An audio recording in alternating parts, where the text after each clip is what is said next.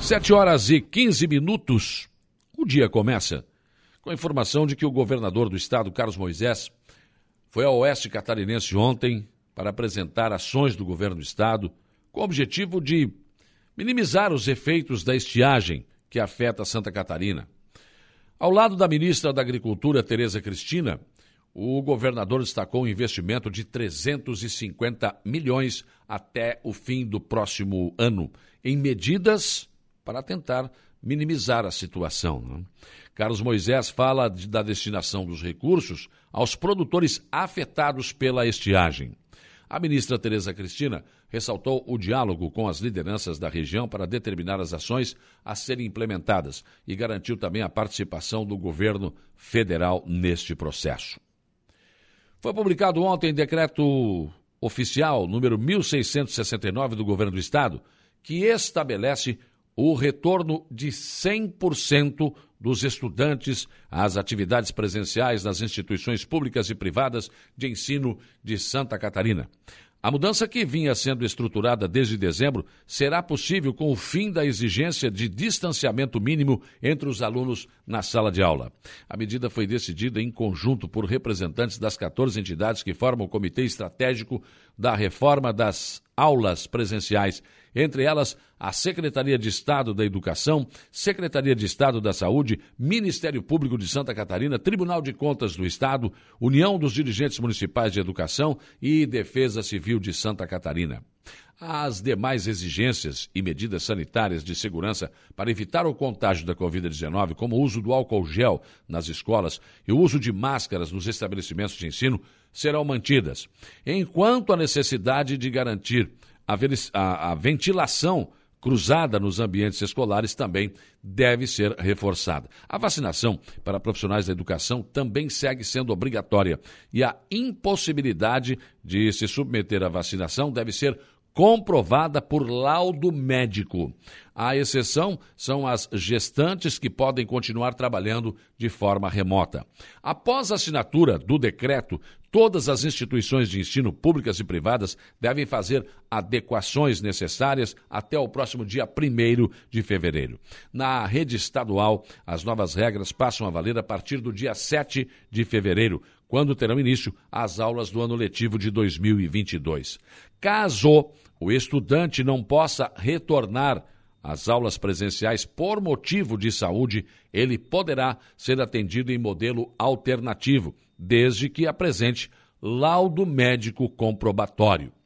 As aulas presenciais em escolas de Santa Catarina estão autorizadas desde o início do ano letivo de 2021, que na rede estadual teve início no dia 18 de fevereiro. Desde então, o índice de contágio entre alunos esteve abaixo de 0,2%, enquanto entre professores o número nunca ultrapassou a marca de 1%. O acompanhamento de casos suspeitos e confirmados é realizado por meio de um painel digital atualizado pelas próprias escolas da rede. Agora, diante do atual quadro né, de ascendência da curva de contaminação, não sei se é uma boa decisão, né? mas talvez eles tenham números que possam eh, prever que até o final do mês essa curva comece a ficar descendente novamente. Fundação Catarinense de Educação Especial informa a nomeação de novos professores para educação especial. A medida ocorre conforme o ato 13/2022 publicado no Diário Oficial de Santa Catarina em 7 de janeiro de 2022, e dos candidatos classificados no concurso público edital 001-2014. De acordo com decisão exarada pela Vara da Fazenda Pública da comarca de São José em dezembro de 2021.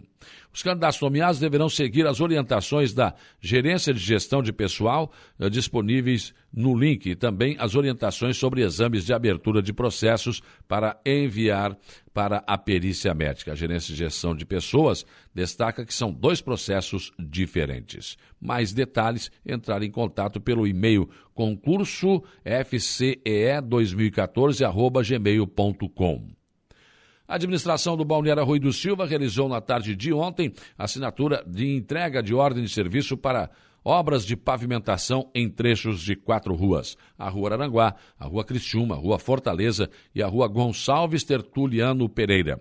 O valor licitado foi de R$ 486.549,02, sendo que o deputado estadual Rodrigo Minotto contribuiu com emenda no valor de 430 mil reais.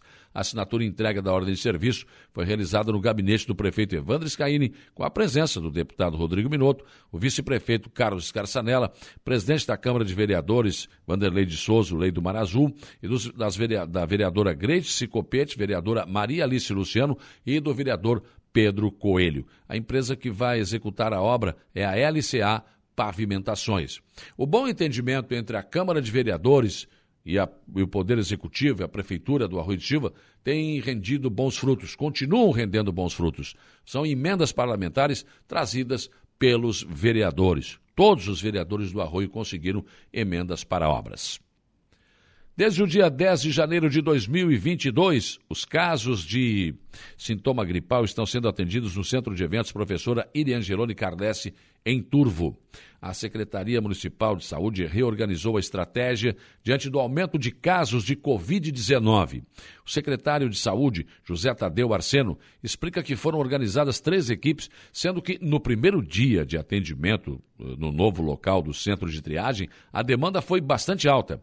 E que, apesar da demanda alta, as equipes estão preparadas né, e dando uma atenção total e todo o cuidado. O prefeito Sandro Sirimberi ressalta que a administração está preocupada em atender as questões de saúde e diante do coronavírus, inclusive tem conseguido agilidade nos resultados com a aquisição de aplicação de testes rápidos. Hoje tem vacinação Covid em Araranguá. No Bom Pastor, daqui a pouco, começa às 8 horas, vai até às 12.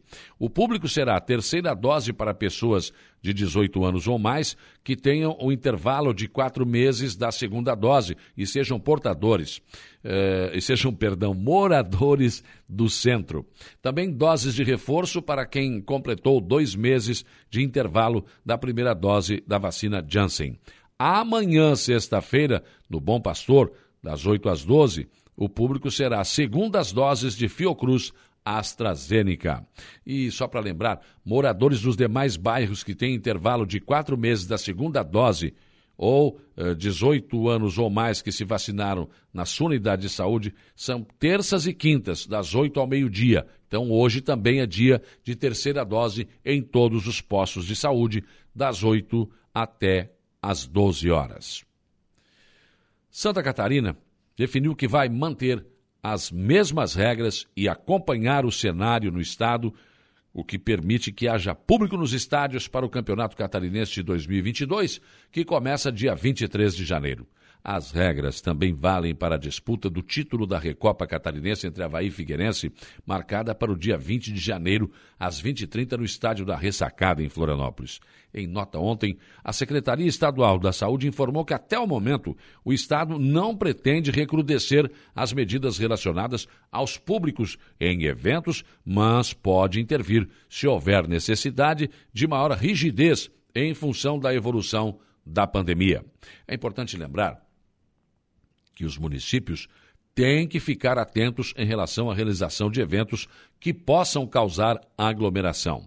Uma mudança é, evidente que é, era esperada né, e que não aconteceu.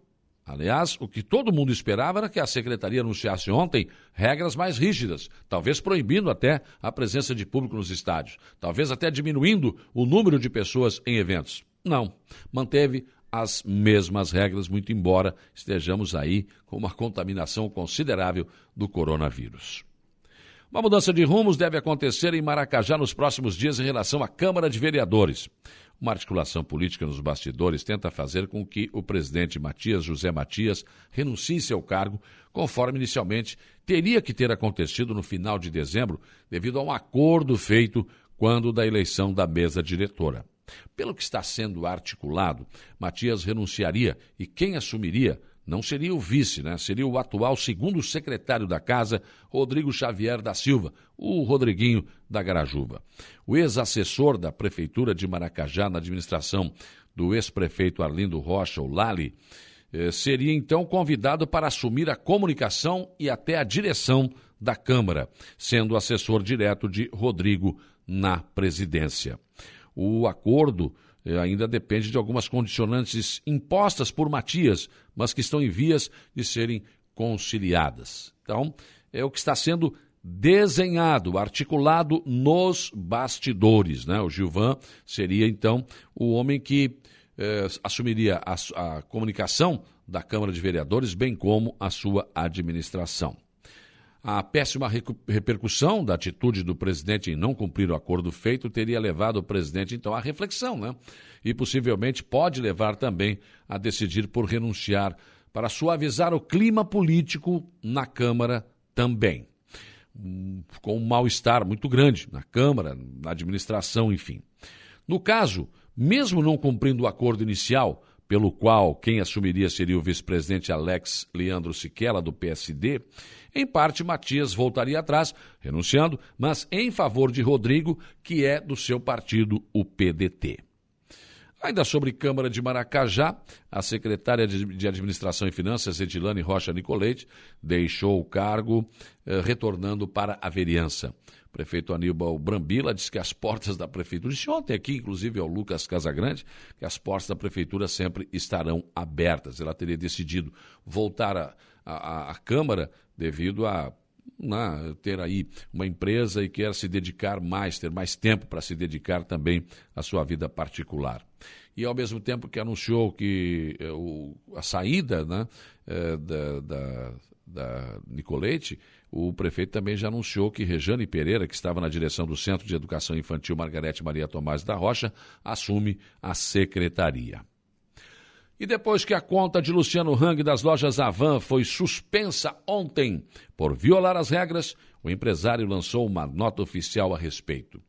Diz a nota que o empresário Luciano Hang esclarece que a suspensão da sua conta no Twitter nesta quarta-feira se deu pelo compartilhamento de um vídeo do Dr. José Augusto Nasser, que é neurocientista e cirurgião neurológico, PhD, mestre e doutor em neurociência, falando sobre a vacinação de crianças.